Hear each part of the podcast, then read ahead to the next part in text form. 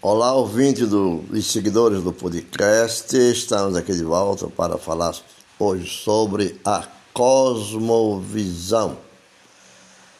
Cosmovisão é uma linha do qual nós, nós brasileiros falamos muito, uma certa polêmica mal interpretada. Porque cada um fala o que quer, é claro.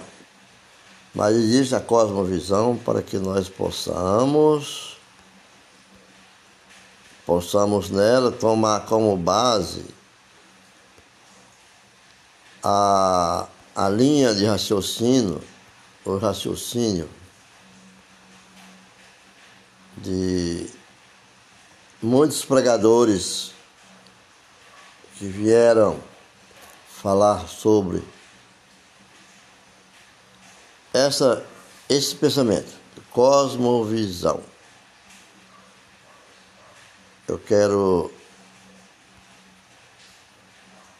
dizer que a cada momento que passa, nós vamos aprendendo mais,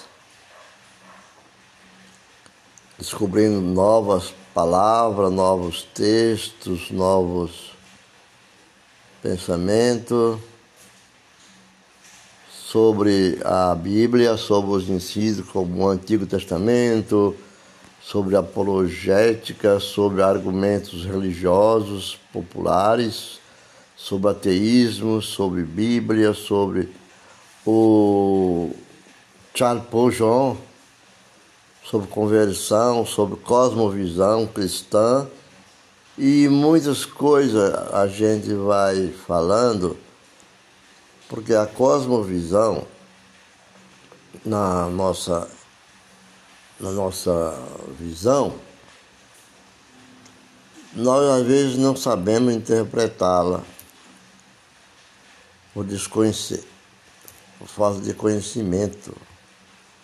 Mas não é assim como muitos pensam, fazendo dela um bicho de sete cabeças. A cosmovisão vem para nós como entender a atualidade do mundo contemporâneo que nós estamos vivendo. E esse estudo de cosmovisão fala sobre o pensamento teológico, pensamento teológico E a cosmovisão traz algumas reações em meio às, às tensões políticas do mundo dos últimos tempos, dos últimos meses, no Brasil principalmente, e deixa transparecer algumas curiosidades. A maior delas parece aquela que está gerando um efeito que poucos talvez expressem ver um dia neste país. Políticos novos, novos pensamentos, novos líderes. E essa é a cosmovisão. Até pouco anos atrás, era muito comum que o grosso da população não tivesse uma opinião negativa, de crítica e suspeita com relação aos políticos. Porque havia um, um um jargão, mas com o advento da internet e especialmente com as redes sociais, atualmente desenha-se um novo quadro. Muitos têm defendido, defendido governos, políticos e partidos de forma apaixonadas. As eleições que ocorreram já geraram muitos debates, acalorados. Inclusive culminaram em amizades desfeitas, mágoas, ofensas e todo nível de baixaria. Tudo isso vai revelando um quadro ainda confuso nos olhos do observador. Estariam alguns políticos brasileiros mudando drasticamente suas atitudes? Nós temos uma mudança real mesmo entre os políticos, tanto no Estado, tanto nos municípios. E a federação, a velha máxima de político ladrão que tinha antigamente, rouba mais faz, está em desuso.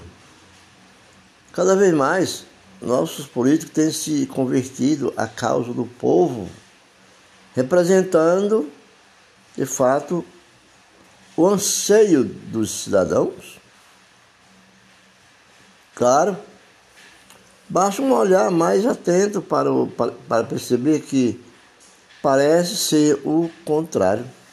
Se os políticos não estão indo pior, no mínimo, também não temos muitos melhora. Embora quando se trata dos, das pessoas envolvidas na política, existam, obviamente, exceções. A defesa apaixonada de políticos através de eventos, passeatas e manifestações na internet, desde, desde redes sociais, blogs, sites de notícias, etc., etc., não costuma revelar uma análise coerente, pormenorizada, atenta às ideias e projetos. Novamente, reconhecemos a exceção. É, que é, as determinados temas os determinado tema e debate sobre ele para considerar consideram-se especialistas. Cá estou eu dando uma de, né, de resposta. Não que seja errado ou um crime em omitir opinião, opiniões. O que assusta mesmo não é isso. São aqueles que criticam opiniões indevidas. Não devemos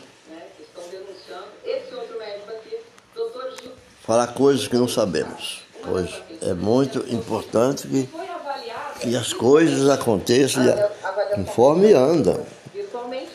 Nós não podemos trazer à tona aquilo que nós não sabemos. Né? porque pode custar muito caro a nossas conversas cotidianas que sempre estiveram presentes nas rodas de boteco e outros fóruns populares, bocas malditas, etc.